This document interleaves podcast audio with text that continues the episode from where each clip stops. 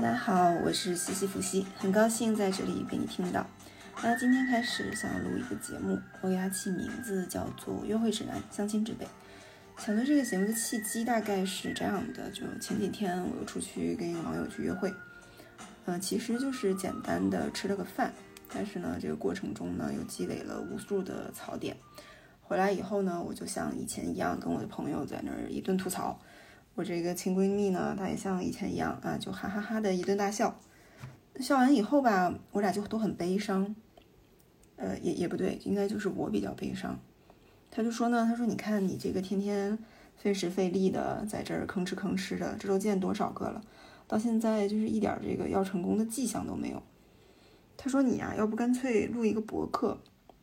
录个播客把这些事儿都讲出来吧，反正也不用露脸，也不丢人。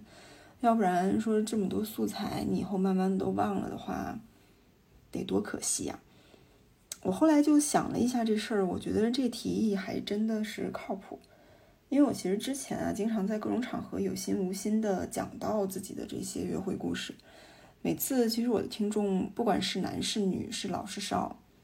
呃，或者说单身与否啊，是否有相同相似的经历什么的，他们都好像对这些事儿还挺感兴趣的。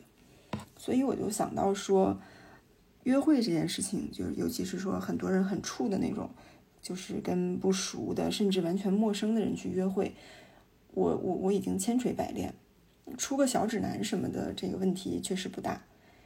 呃，不过从这个约会结果来看，尤其是从相亲的这个角度出发的话，我知道我这个总体的成功率也确实不不高，那我至少可以指北吧。就当是给大家提供点儿这个免费的经验教训呗。嗯，我先说一下我自己的基本情况啊，我是北方人，今年三十出头，呃，学历是研究生，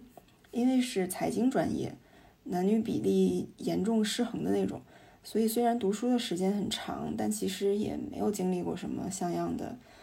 就轰轰烈烈的呀，甜美感人的那种校园恋情。嗯，我现在呢是在一个金融机构工作，工作内容嗯比较小众，也比较无聊，所以我一般对外也不会细讲。对外介绍的话，我就会说自己是做 Word 和 PPT 的。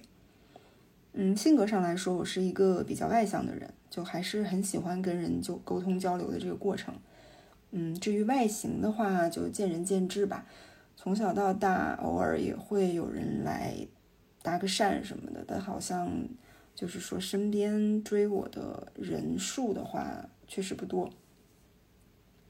那即使是工作以后的这些年，总体上我单身的时长也是远远大于有伴儿的时长的。我自己来分析的话，一方面是说我不是那种很需要别人来照顾或者关爱的性格，可能从小就比较独立，所以让我强行去依赖另外一个人的话，反而对我来说是一个很消耗的事情。然后另外一方面呢，就是前些年的工作是真的忙，也就导致没有太多的心思去思考这个个人的问题。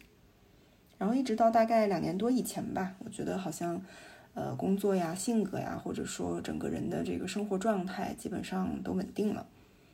嗯，可能也是因为身边的好朋友都陆续都呃结了婚、生了娃，就突然会开始觉得有那么点孤独。有一天呢，是刚好有个同事，他给我强烈推荐了一个相亲软件。他说他在上面呢刚刚找到了男朋友，我就抱着说好，那我就下下来看一看，呃，至少说探索一下我的这个人生会不会有更多的可能性这样的想法，去注册了这个软件。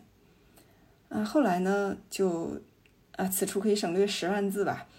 就这些内容，可能都是我以后需要好好整理好思路再来细讲的那些。反正总而言之，言而总之，就是迄今为止呢，我已经见了大几十个人，嗯，加过微信好友正式聊过的，可能也得上百人。至于在软件上浅聊过的那些，那就更是多到没有办法统计。这些人里面，其实只有一少部分，就是在见面的人里面，只有一少部分是只见了一次的。大部分可能是在两三次到四五次，也有几个相处的时间会更长一点，大概在一个月，呃，也有两三个月的，最长的一个可能断断续续维持了大概有一年。呃，当然这个中间的人数我是包括了同学同事介绍的呀，还有一些在比如行业社群或者公众号里认识的，嗯，但是大部分的话，大多数还是直接从这种呃相亲软件或者交友软件上划了来的，就是这种陌纯陌生的网友。呃，总的来说呢，呃，我觉得渠道对于交友体验肯定是会有一定的影响，但它未必能起到什么决定性的作用。这个如果以后有时间的话，我可能会呃专门讲一下这个话题。那就是说，回顾整个这个过程呢，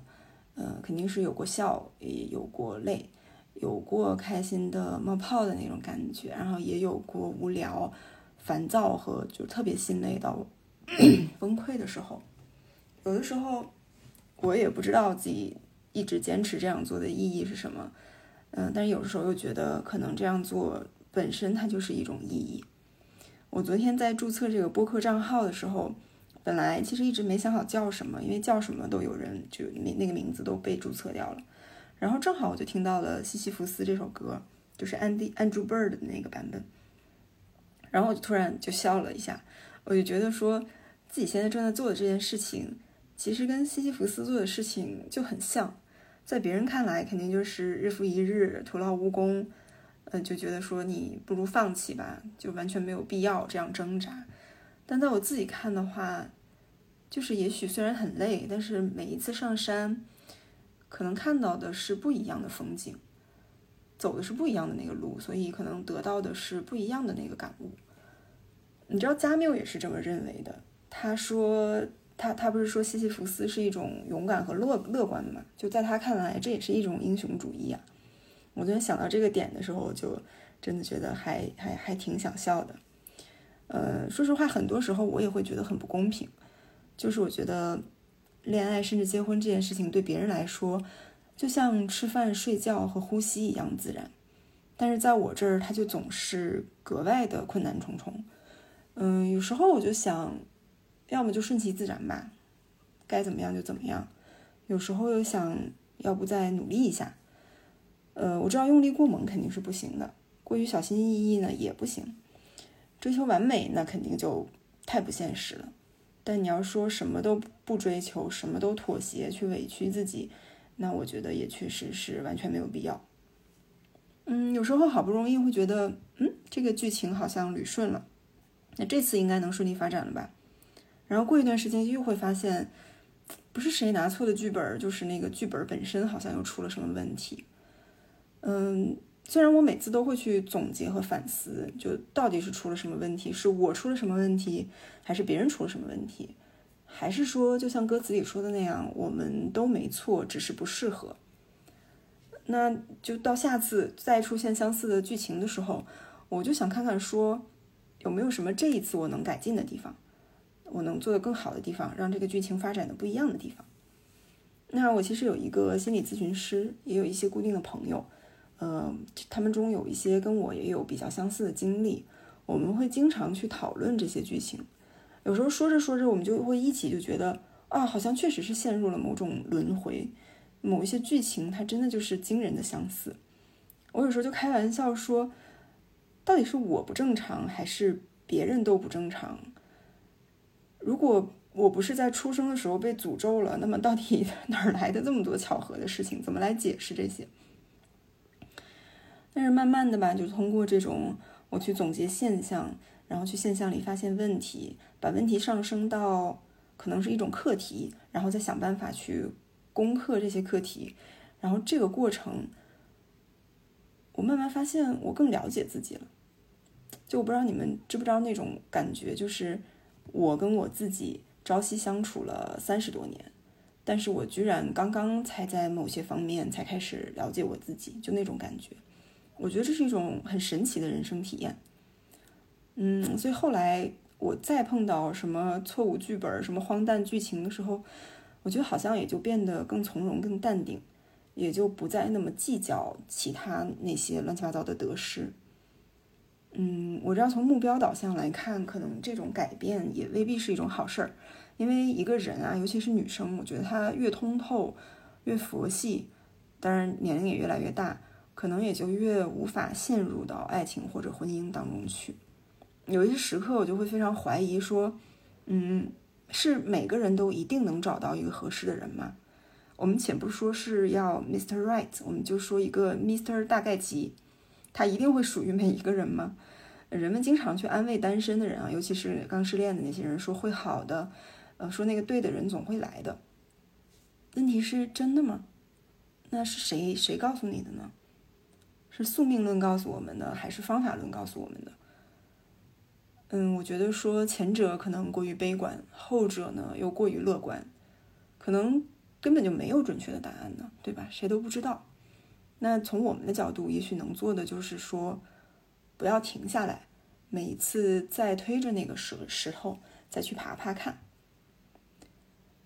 那最后回到这个播客上来说呢，就是我的初心呢，就是把这两年多吧各种经历和思考分享出来。我也不知道有多少人能听到，但是我还是希望它多多少少能给大家，就哪怕是一个人带来一些这样或者那样的用处。嗯，它可以是一种什么行为指南，也也许是一种心理安慰，或者也许它就是一个纯娱乐的东西。就最不济就是把它当笑话听嘛。因为我有些朋友经常听完我的故事跟我说，嗯，比如说啊，听完你讲的那些奇葩相亲男，突然觉得我那个平平无奇的老公挺可爱的。或者说什么啊？原来现在单身找对象这么难的吗？那我可得好好把握住我的男朋友之类这样的话。那最后的最后呢？这个节目总体的方向肯定是会围绕着相亲交友这个话题，但具体的内容可能得看心情。我这个人就是特别不喜欢听废话，但还刚好就是特别爱说废话，所以这个内容制作的过程会有那么点纠结。嗯，因为我也不知道自己会不会是这个节目唯一的听众，所以可能未来还得根据实际情况吧，再去调整这个音频的内容。那好，今天就到这儿吧，就是一个简短的小介绍，然后谢谢大家，主要还是谢谢我自己，拜拜。